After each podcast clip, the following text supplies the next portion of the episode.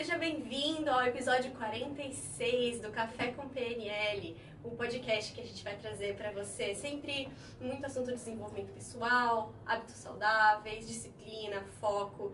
E hoje a gente vai falar sobre gestão de empresas, como construir uma empresa forte. E a gente está aqui chique, né? Outro Chique nível demais. hoje. Outra estrutura. É, que, bom, de uma forma muito carinhosa, eles cederam aqui pra gente gravar com Lincoln Fracari, o fundador da maior empresa de consultoria de importação do Brasil. Eles têm mais de 13 anos, mais de 50 mil clientes, é isso? É, exatamente. É, são 3.500 importações que a gente fala, mas já são mais de 50 mil empresas que a gente ajudou indiretamente. E eles são, é, são uma empresa né, muito preocupada com desenvolvimento e formação de equipes. Então é sobre isso que a gente vai conversar hoje. Se você quiser saber mais sobre insights que o Lincoln vai trazer aqui, é, de desenvolvimento na carreira, já lembra de se inscrever no canal, curtir o podcast e comentar aqui pra gente também que assunto você quer pra gente trazer pra próxima semana, tá bom? Então, vamos lá começar. Então, antes de mais nada, eu queria entender como é que foi essa história inteira até vocês chegarem nessa empresa gigantesca aqui que você mostrou pra gente. Eu fiquei realmente impressionada. É, como é que foi o processo, assim, antes de você fundar a China Link? O que, que você fazia, né? Legal. Primeiro, oi Natan, oi Carol, oi todo mundo que está assistindo. Obrigado pelo convite. É, é só um peso ter que falar sobre gestão de empresas, né? No meio de tanto empresário grande, eu sou muito pequenininho, mas eu vou tentar expor aqui alguma coisa que a gente fez né, na, na empresa, tentar ajudar as pessoas, pelo menos no tópico. Mas não foi sempre assim, foi muito diferente. Dá, dá para fazer uma mistura entre eu nunca poderia imaginar que isso ia chegar, eu poderia falar nessa linha, mas no fundo eu sempre sabia que eu ia chegar em alguma coisa muito grande, né? Eu sempre tive metas, desculpa, metas bem grandes, né? Então eu, eu tinha a ideia que eu queria algo maior, mas não sabia como. Mas antes de começar, eu vim de uma família simples, é, eu, diria de classe média baixa, nunca faltou nada, nunca faltou comida, roupa, não é isso. Mas tudo que eu queria mais do básico, eu teria que conseguir de alguma forma, né? Então, acho que a, a, primeira experiência assim que eu tive, eu comecei a trabalhar muito cedo, mas eu comecei com aquela experiência de vender gelinho para tentar fazer um dinheiro extra quando eu tinha o quê? 11 anos, né? E depois fui pulando de vários e vários empregos, até que eu entrei numa escola que eu acho que qualquer jovem deveria colocar hoje, que reduziria muito o mimimi da, da juventude de hoje em dia, que eu entrei no McDonald's, né? Então, eu fiquei no McDonald's um tempo, lá você aprende a coisas que as pessoas têm, né, não aprendem a fazer mais, que é limpar banheiro, atender pessoas, né, lidar com reclamações. Desde pequeno eu fazia isso. E depois disso eu comecei a estudar e fui trabalhar numa empresa, estou adiantando bastante, mas fui trabalhar numa empresa espanhola de prestação de serviços. E depois de um certo tempo, eu estava no setor de consultoria, no setor estratégico, e cada um atendia um tipo de cliente. Eu atendia, no caso, não era só eu, mas eu fazia parte do time que atendia o Itaú. E uma vez por mês, mais ou menos, eu tinha a chance de me reunir com o superintendente do Itaú, né, o superintendente da conta. E, poxa, eu almoçar, que eu era um, bem novo, era uma pessoa mais velha, devia ter os, os seus 50, mais de 50 anos naquela época, e, poxa, é uma referência, era um mentor, né? Você é novo, você precisa de alguém para se espelhar. E eu tinha uma chance de almoçar com essa pessoa, né? E, poxa, era o melhor momento para mim, que eu sempre aprendi, ele sempre me dava dicas, ele gostava de mim, afinal de tudo. E um desses almoços, ele chegou e falou assim, olha, é, era 2005, você já fala inglês, né? Você fala espanhol por causa da empresa, eu arranhava o portunhol, né? Por causa das, das, das reuniões. Uhum. E ele falava assim, o que você tem que aprender agora é mandarim. E foi a primeira vez que eu ouvi essa palavra. Hoje é muito comum, todo mundo sabe o que é, né? Mas naquele período de 2005 era uma palavra que, poxa, parece uma fruta, né?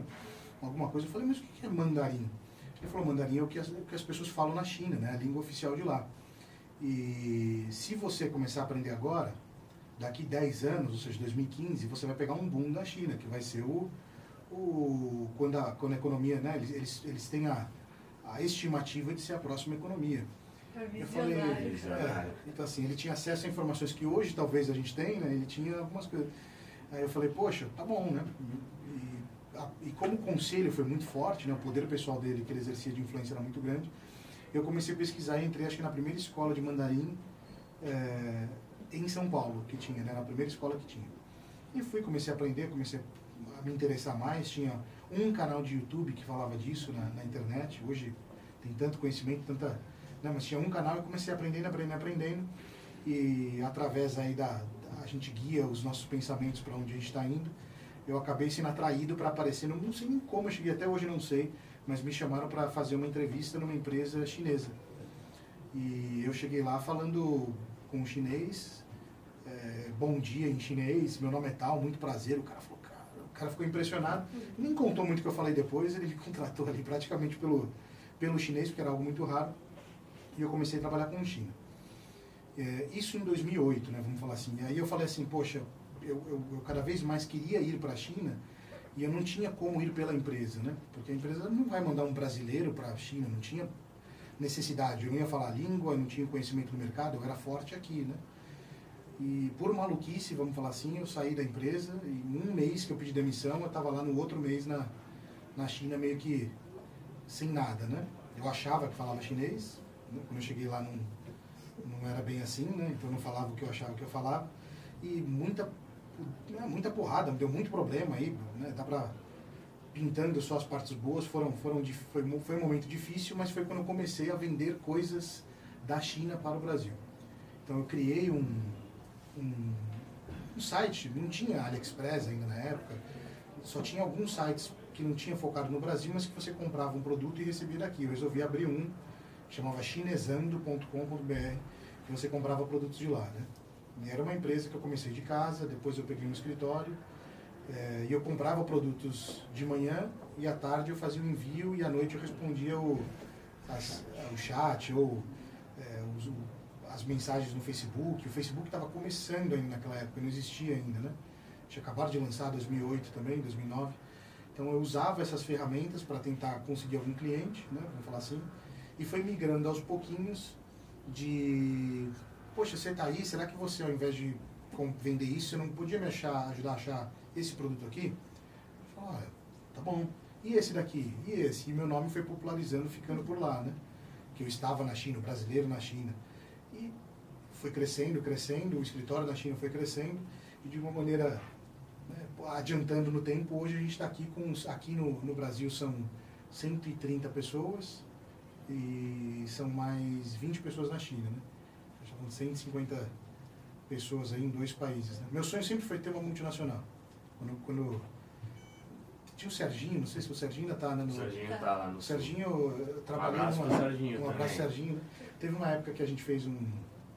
Eu prestava serviço para uma empresa, quando eu estava tentando já ser consultor, vamos falar assim, nessa mesma época, fora do trabalho eu prestava um serviço. E essa empresa, eu acabei trabalhando um tempo para eles depois. E eles contrataram o Serginho para fazer um processo de coach para todo mundo, né? E, e aí quando chegou assim na minha para você traçar as próprias metas, né? A gente tinha que fazer alguns exercícios. Eu nem me lembro o que, mas o que eu me lembro claramente, ela, eu falava assim, ele falou, mas qual que, o que é o seu objetivo, tudo? E um deles foi esse, né? Foi, puxa, eu queria ter uma multinacional, né? Eu queria ter uma empresa assim, eu tinha 21 anos, não tinha sentido nenhum, né? Possibilidade nenhuma daquilo acontecer mas e acabou se tornando depois no futuro, né? Mas ele foi um, ele, acho que ele ajudou ali a extrair, a, a, fez as perguntas certas, né, para eu conseguir chegar onde eu queria. Né? Perguntas super poderosas que a gente é. fala, né? Mas isso foi antes de você ir para a China, né? Foi, foi, foi antes até de eu entrar nessa empresa chinesa. Então acho que ali talvez foi um gatilho que começou a, a, a criar né, as peças certas, os lugares certos para caminhar o futuro, né? Aqui no Practitioner a gente tem um exercício que a gente joga, o futuro, joga as joias do futuro, né? Sim, Talvez comecei a colher algumas ali e começou a, aparecer, né? Bacana. Então, quando é que você decidiu voltar para cá e, e, fundar a empresa aqui, né? Olha, eu era para ter fundado mais cedo. Então, 2013 foi quando, vamos falar assim, a, a empresa começou a dar a muito custo, vamos falar assim, começou a se pagar, porque todo mundo tem o sonho de abrir uma um negócio, né, e que vai começar a ganhar dinheiro no primeiro ano, e esquece às vezes, tem um monte de meme, um monte de texto que compara com isso, né? Mas um médico tem que estudar às vezes 9, 10 anos para começar a ganhar um salário para pagar o que ele não, ele não se pagou aos 10 anos de estudo. Ele começa a pagar o que ele estudou. Um advogado estuda 5, às vezes um ano para a OAB, para conseguir, às vezes, alguns casos, para começar a pagar. Então são seis anos, a mesma coisa qualquer outra profissão. Só que eu não sei porque na hora que as pessoas abrem um negócio, elas esquecem isso. E acham que não, em um ano tem que dar certo. Passou dois anos, não está dando certo. Em nenhum outro tipo de profissão isso acontece. É claro que existem exceções, existem né, os pontos fora da curva. Mas em geral não. E comigo eu não fui, não fui exceção. A empresa, no, no começo, por exemplo, apesar de eu fazer tudo isso, eu tive que dar aula de português lá na China para os chineses que eu dava. Eu tive que trabalhar em um bar à noite para fazer bico, eu trabalhava à noite. Porque sem isso, a empresa começou a se pagar. Mas eu não conseguia me pagar, né? Tipo, eu não conseguia pagar meu aluguel. A empresa conseguia já pagar o dela, mas eu não. Então, por um bom tempo, acho que 2012, 2012 mais ou menos, foi quando eu deixei de fazer essas coisas e a empresa começou a conseguir me pagar, né? Então eu falei, poxa, legal, 2012. Então 2013 foi o ano que eu comecei a falar assim, eu preciso abrir o Brasil, porque eu preciso de né, ter, ter mais contato com os clientes. Prestação de serviços é ter um bom relacionamento com as empresas, não tem muito, não é um produto que você compra e ele se auto-vende, né? mesmo que você vender treinamento, você precisa estar próximo das pessoas, eles precisam conhecer. E aí eu tive, tive essa ideia, a gente postergou então para abrir em 2014, esse foi o plano inicial. Só que 2014 foi a, a reeleição da Dilma, né? E foi a maior crise, assim, eu já peguei a crise do Covid, algumas outras, né, mas essa foi a porrada, assim, foi a pior para o empresário brasileiro. Foi, foi, bem pior, assim, porque não recuperava, né? É, tava todo mundo achando que ia acontecer uma coisa e não aconteceu. Aí o empresário falou, não, agora a gente tem que segurar dinheiro. E como eu trabalho com importação e investimento, o empresário está com dinheiro sobrando, que ele pode comprar um imóvel, ele pode é, contratar mais gente, comprar máquina, ele fala, poxa, vou pegar esse dinheiro, vou trazer esse produto e vou revender mais caro. Esse é o princípio. Né? Então, se ele está com dinheiro, ele guarda. Ele fala, não sei o que vai acontecer, eu vou segurar. E todo mundo resolveu segurar. Não foi alguma coisa ali de um, dois meses, né? Durou mais ou menos um ano e meio esse período. Então foi, foi o pior. Aí a gente abortou, né? Vamos falar assim. Então 2014 foi, segurou.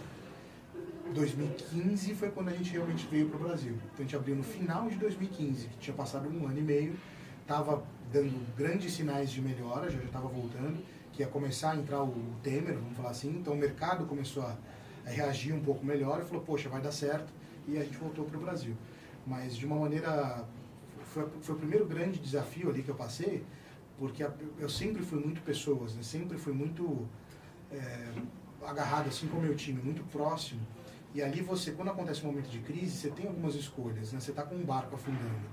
E o que, que você faz? Você usa todo mundo com balde para tirar água fora, você joga as pessoas para o tubarão, que, que você, você tem que tomar essas decisões. E naquele momento, eu, eu era melhor, foi a melhor decisão que eu tinha com as ferramentas que eu tinha naquele momento, né? mas foi uma decisão errada do ponto de vista de gestão. Porque eu falei, poxa, somos uma família, vamos aguentar isso todos juntos, vamos ficar juntos, vai dar. E não era isso que eu tinha que ter feito, né? Porque as suas receitas começam a cair, mas seu custo se mantém. Então lá no começo eu deveria ter reduzido o custo mesmo, não tinha o que fazer, eu deveria ter desligado bastante gente, aguentado a crise, vamos falar assim, e depois chamado a equipe de volta. O, o meu erro naquele momento foi o contrário, né? Foi ter mantido todo mundo. E no final de um ano, não voltava a vender, eu gastei praticamente todo o caixa que eu tinha juntado, né, vamos falar assim, para pagar essas despesas, e ainda tive que mandar a gente embora. Então foi a pior situação possível, né, por, por falta de, de inexperiência. Tanto é que a crise do Covid, que eu imaginei que iria ser pior, foi muito mais fácil porque eu tinha essa experiência. Mas 2015 foi quando eu voltei para o Brasil. Voltei não, né, eu voltei para abrir. Né, então a gente abriu a empresa em 2015 aqui em Santos. Né, vamos falar assim. Eu não sou daqui, eu sou de São Paulo, mas foi é, por causa do Porto. Então a gente abriu para cá por causa do porto, era uma facilidade, a gente abriu aqui. É, você falou umas coisas interessantes é, do ponto de vista de gestão aí, né? Que você acha que o empreendedor falta paciência para o empreendedor assim quando ele vai colher os resultados, resultados dele? Eu não colocaria só empreendedor aí, eu colocaria para todo mundo hoje em dia, né? A gente a gente quer resultados mais rápido, a gente não eu não diria infelizmente, é bom, né? Mas a gente não quer esperar para nada, a gente espera, né? A gente sempre tem esperança que seja mais rápido. Mas no caso dos negócios, eu acho que sim. As pessoas precisam entender que precisa maturar um pouquinho. Demora para você começar a pagar o negócio de volta. Aquela história que, ah, nossa, quando você compra a franquia, é, demora dois a três anos para recuperar. Cara, é porque é um negócio já estruturado, com processos, com produto pronto que você só tem que vender. E demora dois a três anos. Você tá, às vezes está criando um negócio do zero, então pode demorar mais que isso. E como é que fica a cabeça?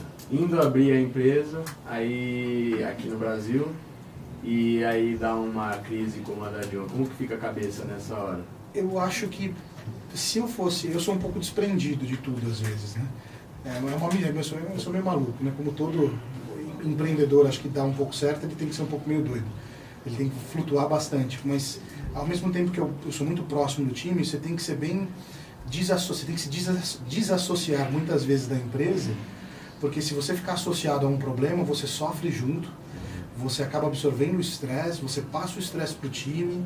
Então acho que eu uso muito técnicas aí de eu saio um pouco do corpo, observo de longe, vejo o que está acontecendo, hum, entendi, eu penso muito por fora, né? Então eu penso muito na terceira pessoa, observando do que às vezes na minha própria cabeça, né? Vamos falar assim. É, para quem ainda não, não conhece, é uma coisa que a gente costuma ensinar bastante dentro dos nossos cursos, né? Então, a posição associada, a posição dissociada. Quando você está associado, você está vivendo ali é, momento presente, você está vivendo muitas vezes com o seu inconsciente, trabalhando suas emoções, a flor da pele. Quando você dissocia, é quando você aprende a olhar de um, de um ângulo maior, com o seu racional, conseguir desligar um pouquinho as emoções. Quando você faz isso, é, você consegue ter maior clareza de tudo que está acontecendo. Né? Eu acho que isso foi essencial, uh, inclusive é uma das grandes lições que eu, que eu consigo tirar dessa história toda da crise, de você tentar segurar. Você precisa ter muito emocional para conseguir é, enxergar as coisas de uma maneira mais ampla, porque às vezes você, se você tivesse demitido as pessoas antes, então você teria conseguido ganhar fôlego para recontratar, de repente crescer mais ainda no futuro. E muitas vezes a, o, o, emocional pega né, nessas horas. Não, sim, é o que eu falei até diferente do. É engraçado falar em associar e desassociar, né? Que você não pode falar para todo mundo isso. Não, meu, problema, desassocia do problema, cara, para olhar para você. Como assim? Sai fora de você e veja o problema. Para falar, oi? Não dá para falar isso. É, mas aí, do, a segundo, o segundo momento na segunda crise, aí como eu já estava mais experiente, vamos falar assim, logo que foi anunciado, eu tava num, a gente tinha um evento no Rio de Janeiro, numa palestra, tinha 300 lugares vendidos, uma palestra de importação. Era na terça-feira o evento. Eu cheguei no domingo, segunda-feira foi anunciado que todos os eventos iam ser proibidos. O Rio fechou sempre uma semana de São Paulo. Eles sempre estavam uma semana antes de tudo, né, no começo. Então, ó, todos os eventos foram proibidos. Isso, tipo, sete da manhã. Aí, ó, não vai, não vai poder fazer evento, tudo. Duas, aí foi chegando os avisos piores, né? Tipo, ó, em duas horas, é, agora os hotéis, não pode nem ficar turista, todo mundo vai ter que sair daqui. É, não pode ficar nenhum turista até o final da semana. Falei, cara, nos hotéis do Rio de Janeiro, vamos fazer todo mundo sair. Então o negócio foi. E foi escalando as decisões, né? Que tudo ia ser fechado. E eu lembro que esse, eu, eu fui sempre, desde o começo da pandemia, não sei se vocês nem, nem importa muito o que vocês pensam, mas eu sempre fui muito anti-lockdown, né? Eu gravava vídeo, eu fiz campanha, vídeo, e um dos vídeos que mais viralizou no começo era a favor dos pequenos empresários, que eu falava, poxa, o que, que vai acontecer com, com todo mundo? Não pode fazer isso. E muita gente sofreu essa dor, sentiu essa dor e compartilhou. Né? Foi um dos vídeos que teve acho que meio milhão de visualizações quando eu gravei. Mas como eu vi que não tinha jeito, ia ser uma voz meio solta no meio do, de, de todos, terça era o evento, quarta eu voltei para São Paulo de carro, tinha um voo, aluguei um carro, peguei um, um carro, desci aqui quinta-feira a gente fez um desligamento de umas 25 pessoas. Então assim, tinha 50 na empresa, eu falei, não, tem que sair. Agora eu, eu aprendi. Então, assim, chamei todo mundo na sala, gente, você sabe o que está acontecendo, não tem que fazer, é isso, isso. E isso realmente deu fôlego, né? Porque você reduziu o peso do barco, o barco ficou mais, não afundou tão rápido, e depois de quatro meses a gente estava contratando de novo. Porque a recuperação foi muito rápida. O susto foi muito grande né, nessa crise, só que passou dois, três meses, todo mundo voltou a gastar. Ah, não é tão assim não, vamos gastar. Quem sofreu foi o varejo, né? o shopping, o varejo. Fechado, mas em, o resto não teve diferença. Né? Teve até muito dinheiro injetado, né? as pessoas estavam com mais grana. Um monte de empresário amigo meu fica com essa. Se você fala assim, ah, crise, né? tá difícil. Mas quando você chega e pergunta, cara, como é que foi? 2021 foi o melhor ano da minha vida. Mas Caramba. um monte fala isso, não é um, não é dois, não é três. Um monte de gente fala. Também que uma falsa impressão que foi ruim, mas não foi tão assim, né? E se você até parar e pensar, poxa, deixa eu pensar, é claro que a gente pode ter um amigo ou um conhecido que perdeu algum negócio, mas na vasta maioria, todo mundo continuou com o trabalho, todo mundo continuou prosperando, todo mundo teve, né? É, depende do círculo, mas pelo menos das pessoas que eu conheço foi assim, 2021 foi um ano bom. Mas graças a essa mudança, com a experiência que... Cara, eu acho que depende muito também do que, a pessoa faz, né? De É. que tipo de negócio que ela tem. Porque realmente o pessoal do shopping, por exemplo, você deu... Você falou, de- deve ter sofrido um pouco mais, né? Eu acho que tirando o negócio do shopping, Carol, eu acho que você falou, quando você começou a falar, achei que você ia falar uma coisa, mas você, você falou outra. Depende de como a pessoa significa o que está acontecendo ali com ela. Porque se ela viu que era o fim, é o fim, né? E muita gente viu de uma maneira e começou a focar no delivery, focar em outras coisas, abriu o, o segmento que hoje são muito maiores quando elas voltaram, né? Agora, para alguns era muito mais difícil. Principalmente, eu acho que o mais difícil mesmo é esses de roupas em shopping, né? Vamos falar assim, shopping foi o que não, não abria, né? Não tinha o que fazer. Foi coisa de cinema. Tipo, esses assim foram os. Ta- É, talvez nes- nesse caso, talvez o, o, o dono, o dono do, do shopping, assim, ficaria mais tranquilo ele passar por esse período se ele pensasse que o propósito dele não é o shopping. né? O propósito dele é o que a marca carrega, são os valores que a marca carrega, e não necessariamente o shopping. Né? Ele conseguir olhar isso de uma forma mais ampla e encontrar outras maneiras de espalhar o propósito da empresa dele de outras formas, tipo delivery, tipo, enfim, e-commerce, É, eu aí tenho, vai. eu tenho visto bastante na, no shopping do lado da onde eu moro que fecha uma loja de roupa ou de móvel, de alguma coisa assim, abre um restaurante. Fecha, fecha Restaurante isso, abre um restaurante. O shopping tá virando só restaurante mesmo. É, as lojas, que, as poucas lojas que eu vi que fizeram algumas coisas novas, duas lojas que eu compro no shopping aqui de Santos, eles falavam assim, olha, tá, chegou umas roupas novas, a gente vai te mandar uma mala fechada de roupa, você vê o que você quer, manda o resto de volta sem custo, alguém vai buscar, e você paga o que você ficou. Hum, Então, assim, é uma maneira aí de sobreviver, talvez, por algumas coisas. Mas é claro que não vai suprir, tá? eles não conseguem chegar no mesmo nível de venda mesmo. Uhum.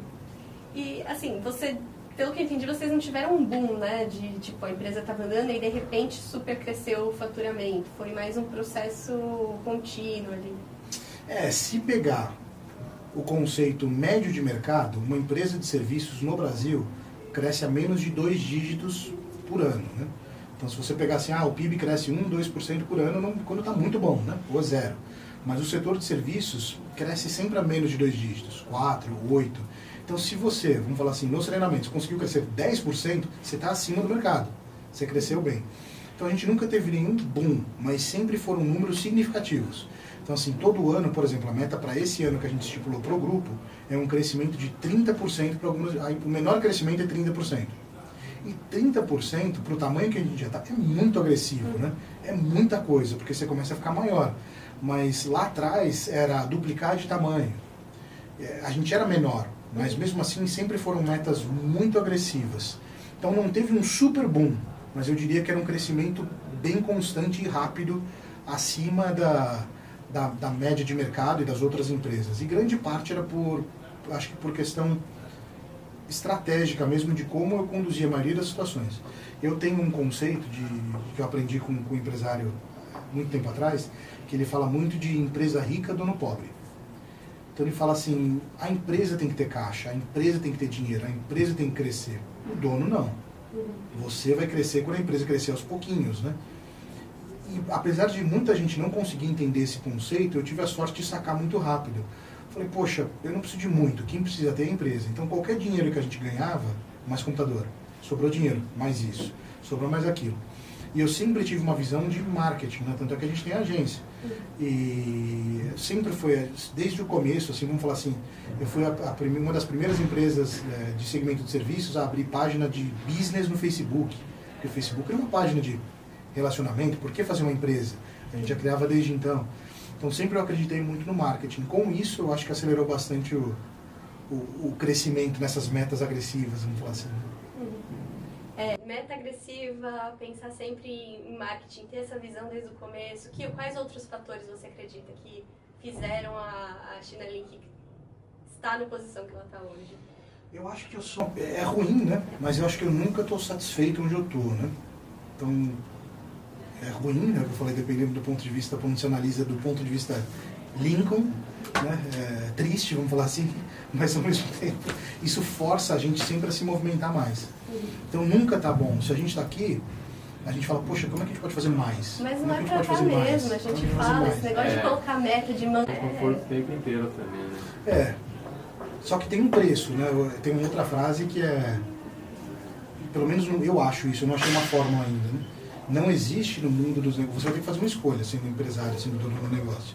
Você quer ganhar dinheiro ou você quer crescer? É impossível, eu não consegui ainda fazer os dois, você vai ter que escolher. Esse ano eu queria ganhar dinheiro, queria trocar de carro, queria fazer alguma coisa, é uma coisa. Não, esse ano eu quero crescer, fazer empresa crescer. Você cresce, mas você não ganha dinheiro. Então é sempre um dilema, né? E eu acho que no decorrer dos últimos dois a três anos mudou um pouquinho a minha chave porque a gente começou a faturar mais, né? Mas desde antes a prioridade sempre foi vamos crescer. Então sobra dinheiro em caixa, você pode, se vamos fazer assim, fazer uma retirada de dividendos, você poderia dar um bônus para o sócio, mas a gente sempre optou por não. Vamos crescer mais, vamos trocar de escritório, vamos comprar isso. Então acho que esse reinvestimento constante, vamos falar assim, mais de 10 anos, é o que fez a gente se tornar hoje esse crescer, porque senão você não cresce, né? Se na maioria dos anos eu optasse por, ao invés de reinvestir, tirar, talvez eu teria muito mais patrimônio como pessoa física, né? mas a empresa não teria esse, esse número de pessoas. E fora isso, eu acho que uma coisa que a gente faz muito voltado para o marketing, acreditar é, nas vendas, vamos falar assim, a gente sempre, eu sempre gosto de fazer um investimento antes da coisa acontecer. Então, o empresário brasileiro, em geral, é assim. Poxa, você precisa de um site novo você precisa de um, talvez um atendente novo, está congestionando. E ele fala, não, não, as vendas estão não tão boas. Eu vou esperar eu vender para depois eu fazer o site. Eu vou esperar aumentar as vendas para depois eu contratar. Hum. Aí, ou assim, ele precisa contratar alguém e você fala, poxa, paga uma empresa de RH para contratar para você. Aí ele fala, não, mas eu sou muito pequeno, eu não consigo pagar isso ainda, é melhor eu fazer. E quando ele começa a tomar essas decisões dele fazer tudo, primeira coisa, né? ele acaba gastando muito tempo em, em coisas que não são dele. E ele não foca no próprio negócio. E aí ele não cresce. Ele não consegue atender mais gente porque ele não contrata. E ele não consegue vender mais porque ele não tem mais gente para. Ele fica num loop infinito e ele não entende por que ele não cresce. E eu sempre gostava de quebrar esse loop. Vamos contratar dois vendedores. E uma pessoa de operacional, né? Geralmente você tem uma pessoa para vender, você tem que atender, né? Falando, mas não tem esse negócio aí. Não, mas vai ter. Então eu fomentava muito os negócios ao invés de esperar eles virem. Eu acho que isso foi uma grande diferença também para continuar captando mais clientes. Né? Aí, quem tá líder, pegou, pegou equipe nova, qual que é o seu conselho sobre como começar a delegar, né? Quando é que você começou a ter equipe? Porque eu, o que eu percebi é, você sempre percebe antes da hora que você vai precisar de mais alguém. Como é que você faz essa parte de delegar? Como é que você faz a equipe funcionar junto? Eu acho que eu nunca. Eu acho que eu nunca. Eu, eu não sou uma pessoa centralizadora, né? Então, eu, particularmente, eu nunca tive dificuldade de delegar por dois motivos. Eu presto serviço. E se eu presto serviço, eu tenho que ser a favor da terceirização. Porque se eu quero fazer tudo, eu não consigo fazer nada. Então é meio incongruente se eu prestasse serviço e não fosse, e fosse querer centralizar tudo em mim. Acho que a empresa seria má gerida, né? Então, é, nesse caso, eu acho que o que eu daria de conselho para um líder em geral é entender que é ao contrário. Eu gosto sempre de dar alguns livros básicos para qualquer. O, o primeiro de todos é o mais. Ele é super popular, está em todos os lugares, é clichê, mas funciona, que é o Monge Executivo. Então é, é o princípio que, meu, você não tem 10 pessoas trabalhando para você. Você trabalha para as 10 pessoas. A sua função de líder, a sua função como chefe é o que você precisa para executar o seu trabalho. Então aí tem um outro exemplo, um outro autor que eu gosto bastante, chama Jack Welch, ele foi o CEO da GE né, por um bom tempo, ele já, já é falecido, mas ele comparava muito com aquele jogo americano de curling, que é aquele que joga um negocinho no gelo e alguém fica varrendo, né? E ele falava que a função do líder é, é varrer. Então, o que está atrapalhando a bolinha de chegar no alvo? Ele varre aquilo, seja com mais força, seja deixar mais liso, seja criar atrito para ela não ir até lá ainda. Então, é só isso. E quando os líderes percebem que eles trabalham para as pessoas, se coloca no lugar delas, ele sai um pouco da cadeira de ah, eu sou o superior, né? Apesar de eu sou, vamos falar assim, eu sou o diretor, eu tento sempre estar próximo da equipe, né? E tudo que eles fazem hoje, eu já fiz um dia, com exceção acho que da agência, eu nunca fui designer, vamos falar assim, né? Mas todo o resto da empresa, eu já fiz todas as posições. Então acho que eu tenho um pouco de autoridade para falar, né? Eu acho que eu, eu daria um conselho isso para os líderes, né? E delegar seria só uma função de só se tocar quando, porque enquanto você não delegar, você vai ficar preso para sempre ali, né? E eu falo um pouco para todos os líderes, né? A sua principal função é achar alguém melhor que você. Porque enquanto não tiver alguém bom para te substituir, você vai ficar aí para sempre. Então é o contrário, né? Às vezes as pessoas querem não, não, não, poxa, você não pode ser melhor que eu, porque se eu vou, você vai me ofuscar aqui, né? Aqui eu quero o contrário, eu quero que alguém te ofusque para você crescer. Significa que você fez certo, você conseguiu criar o destaque em alguém. Tanto é que os gerentes que a gente tem aqui hoje, até o todos os meus sócios, né?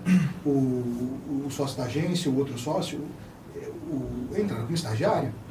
Então, os meus sócios hoje entraram como estagiário. O Lúcio entrou há nove anos, oito anos atrás. O Rafael, que é o outro, entrou com sete, vai fazer sete anos atrás, como estagiário na empresa. São sócios, são diretores da empresa. Então, porque eles seguiram essa lógica, eles foram achando pessoas melhores para ficar abaixo deles, né? E eles foram crescendo.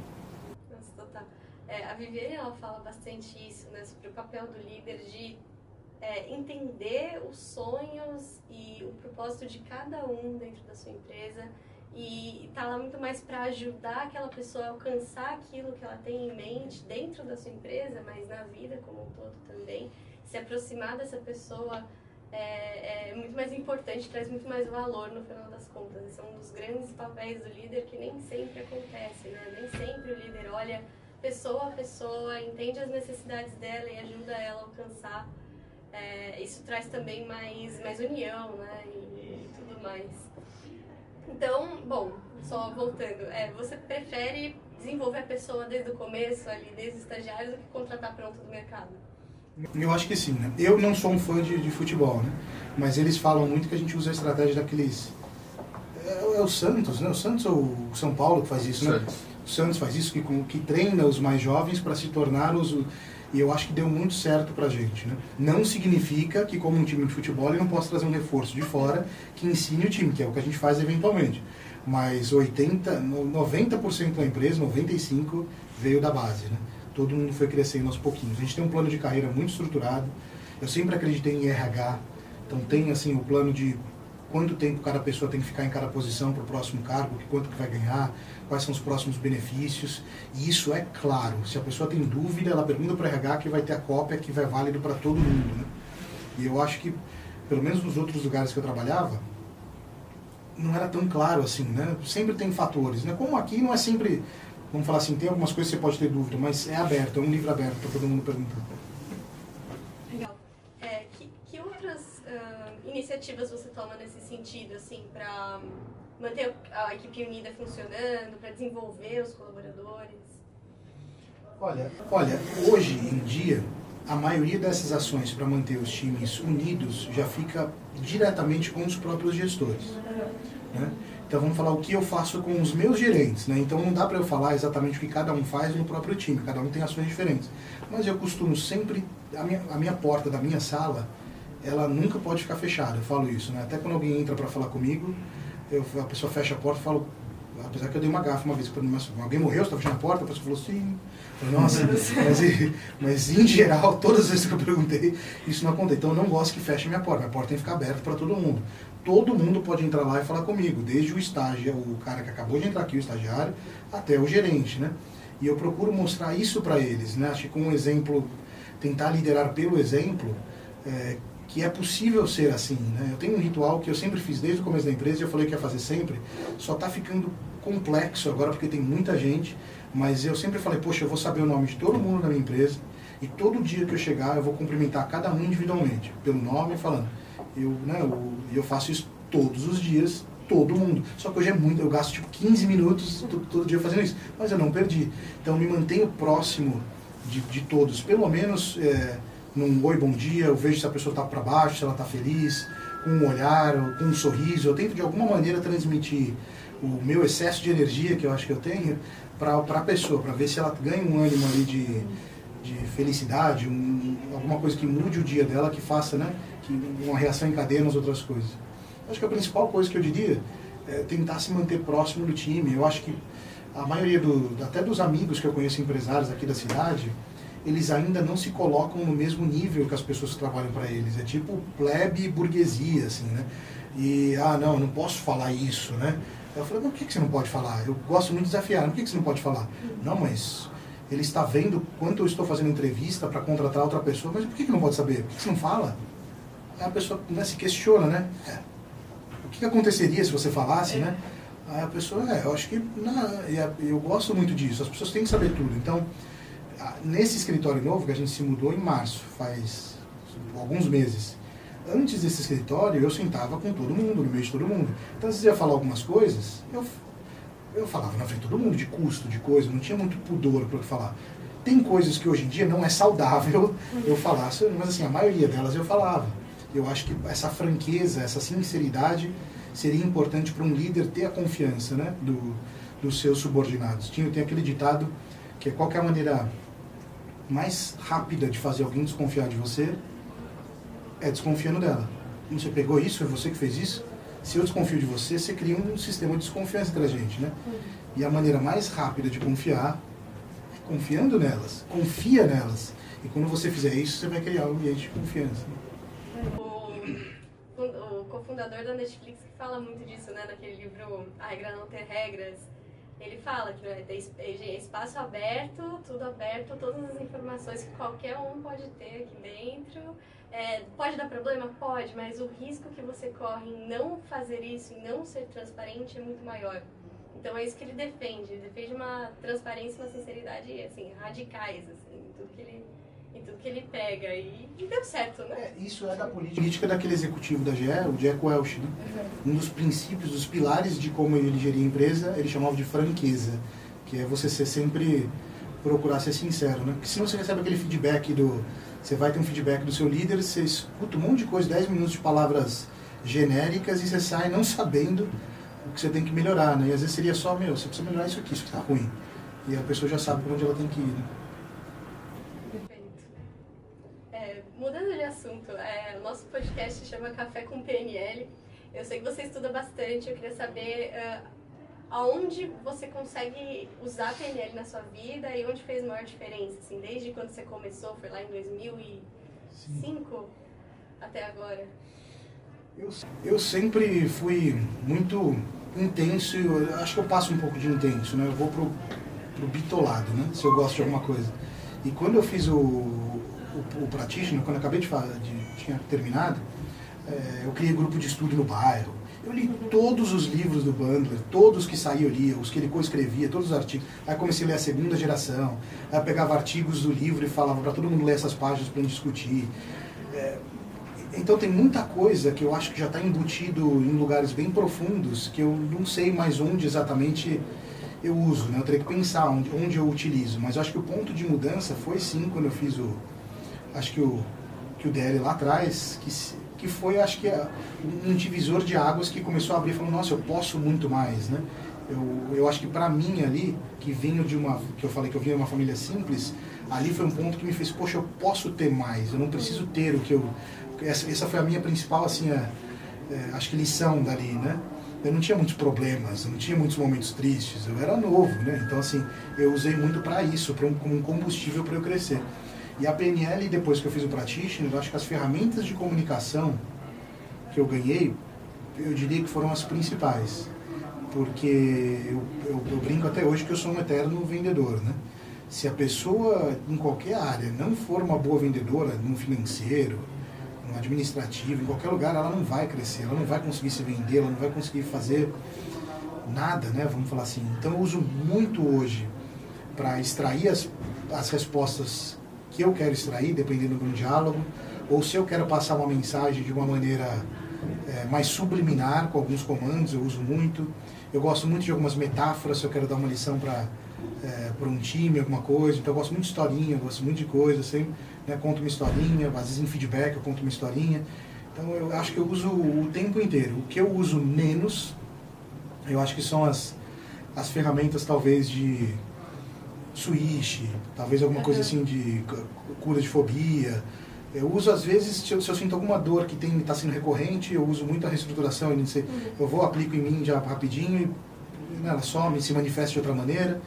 Mas em geral, acho que os, os skills de comunicação que eu ganhei com o metamodelo, com a linguagem ericksoniana, uhum. são os que fazem a diferença em, num profissional de qualquer lugar, de qualquer, qualquer área que ele trabalhar, vai ajudar, eu acho. Cheguei a perguntar para ele, a gente teve um episódio que eu perguntei para ele se, assim, qual era a proporção, né, de gente que procurava o practitioner por motivo de curar fobia, uh, compulsão, alergia, etc.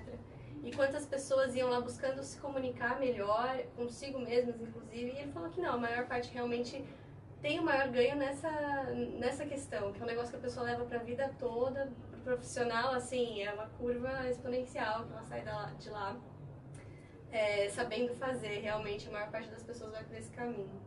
Uma coisa interessante que você falou também é sobre intensidade. Você não é a primeira pessoa que fala de sobre intensidade, sabe? Pessoa que teve sucesso na vida e fala, não, eu sou intenso, eu fui intenso em meu trabalho. Eu perguntei pra ele, poxa, no mesmo episódio, vocês defendem equilíbrio, né? A gente defende equilíbrio, como é que como é que a gente faz casar a intensidade com equilíbrio? Você equilíbrio não é você ser ameno em todas as áreas da sua vida, é você ser intenso o quanto você deve ser em cada uma das áreas da sua vida, né? Eu não acredito em equilíbrio se você quer atingir uma coisa muito difícil, vamos falar assim, né? Pode ser uma crença limitante minha, pode, mas eu não acho que a pessoa vai atingir a excelência, eu não acho que eu conseguiria atingir a empresa se eu não tivesse essa essa gana, né? Porque no começo, hoje menos, né? Hoje eu, hoje eu me exercito muito mais, até também né, em excesso com o exercício, mas teve uma época, acho que uns três anos de empresa, quando foi 12 a, 2012 a 15, que eu trabalhava 16, 18 horas todos os dias. Todos, eu só fazia isso. Você acordava, ia para o escritório, voltava, comia de novo, cansado. Em casa, cada um em volta. E eu, eu sou meio contra home office, né? Então eu nunca trabalhava muito de casa, eu gostava de ir para o escritório trabalhar. E se eu não tivesse tido aquelas horas extras, eu não sei se teria crescido tão rápido naquele momento. Então, para alguém escutando, poxa, mas eu quero crescer na minha empresa, ou quero ser bem sucedido na área que eu estou estudando, eu vou ter que fazer tudo isso e vou ter que me abdicar de final de semana? Na minha opinião, sim. Não vai perder um, dois, você vai perder um, dois anos. Agora é o quão você está disposto a pagar esse preço, né? Tem um preço. Você quer pagar o, o, preço, você paga. E no caso, eu optei por pagar, né? Então eu não curti um, uma boa parte num período trabalhando e eu não me arrependo nada, sou super feliz. Se eu não tivesse feito aquilo, eu não tenho o que eu tenho hoje, né? Eu optei por isso. Então acho que, eu, eu, eu como ele, eu não acho que não existe muito equilíbrio se as suas metas e os, as suas ambições são grandes, né? Se você é uma pessoa um pouco mais, poxa, eu gosto que eu tenho, eu gostaria de um pouquinho melhor, gostaria disso, condiz com o estilo equilibrado de viver. Agora, se você, sei lá, quer ter um super carro, quer fazer uma super viagem, é, quer viajar para duas, duas viagens internacionais por ano, você vai precisar ter uma receita maior, vamos falar assim, de alguma maneira, né? É, você, vai, ter, é, você vai ter que priorizar uma área da vida. Em determinados momentos você vai ter que é, dar foco eu, por exemplo, meu filho, né? O negócio é no é. futuro você conseguir reequilibrar, né? Se, por exemplo, se passar a vida inteira nesse ritmo é, e não aproveitar, não, nenhuma fase da sua vida você tirar para aproveitar sua família, aí talvez não seja mais adequado. Mas... concordo. Na verdade, são momentos. Então, no momento, assim, de, acho que a geração... A China classifica muito a vida em ciclos de 12 anos, né? Eles são os 12 animais do, do horóscopo chinês. Eles, eles têm essa crença e às vezes meio que acreditam um pouco, né? Então, assim, seria o ciclo dos, até os dos 12, dos 12 aos 24, você teve uma experiência ali que você aprendeu. Dos 24 aos 36 seria outro ciclo. Eu acabei, se eu fiz 36, então falar que eu estou entrando num outro ciclo eu, eu não diria que eu consegui tudo que eu, que eu quis, mas eu consegui a maioria das coisas. Vamos falar assim, a, a meta de uma pessoa que veio de uma família simples geralmente é ter. Né? Tipo, poxa, eu nunca tive, agora eu quero ter, ter. Então essa era a minha principal meta. Hoje, eu mudei bastante o meu conceito. Desde o começo do ano, a gente aumentou muito as nossas práticas sociais na empresa. Então assim, a gente já dedica 1% de tudo que a gente fatura, bruto, vai para causas sociais.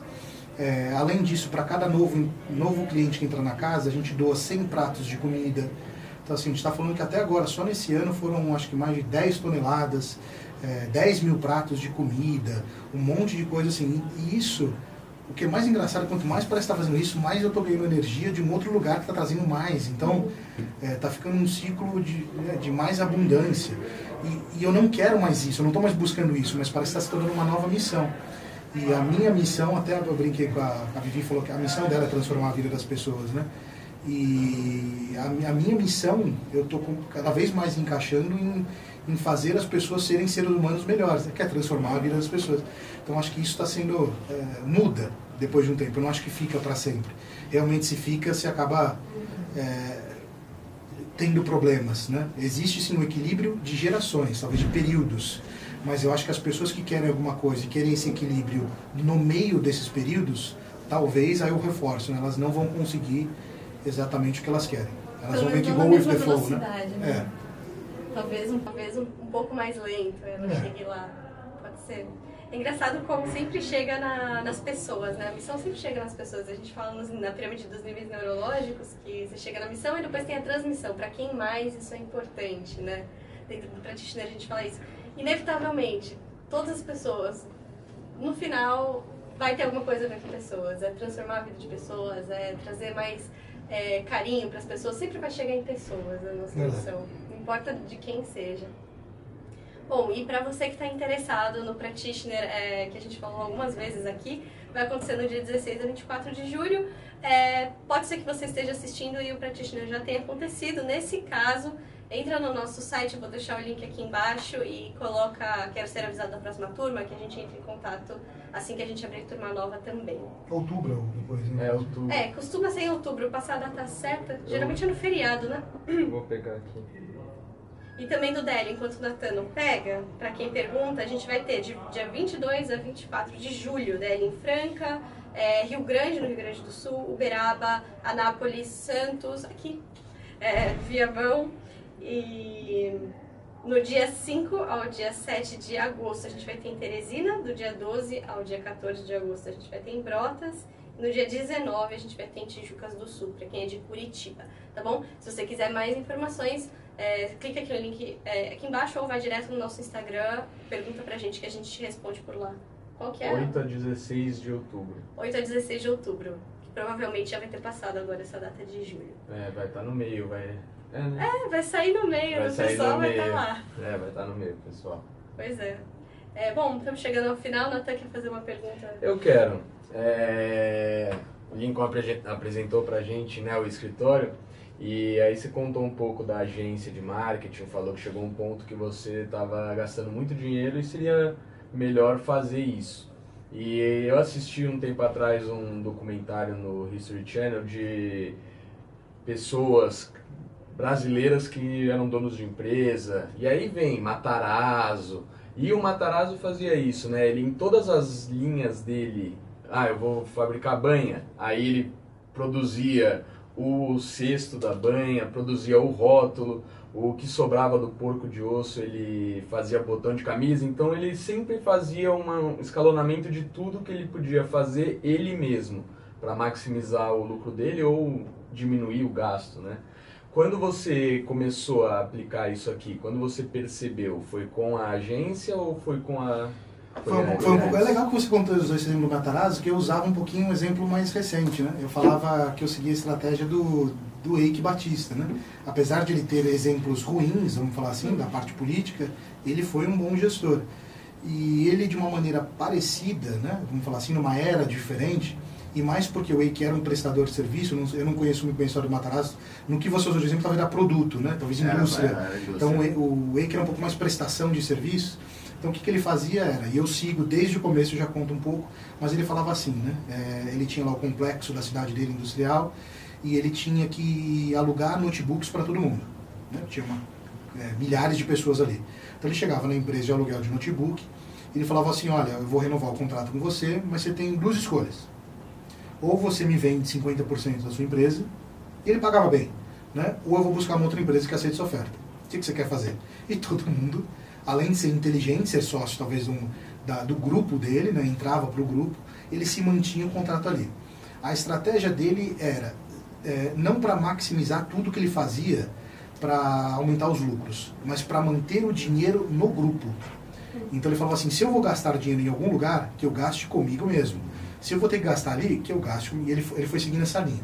Então começou isso como numa importação, você precisa de um despachante aduaneiro, né? que é meio que obrigatório, que é a pessoa que faz o processo burocrático na hora de importar.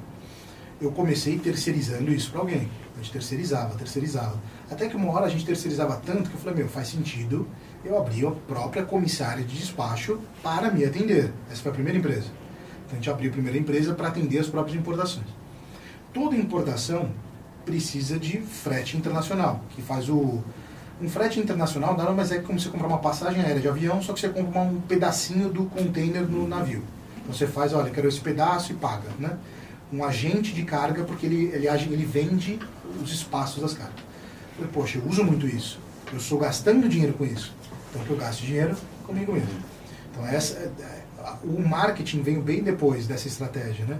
A mesma coisa do curso, né? Inicialmente a gente meio que terceirizou, vamos falar assim, começou a fazer as gravações dos cursos é, e a gente falou, poxa, a gente está gastando muito dinheiro com isso. Vamos abrir uma empresa separada só para ter uma cabeça pensando dessa maneira? Sim.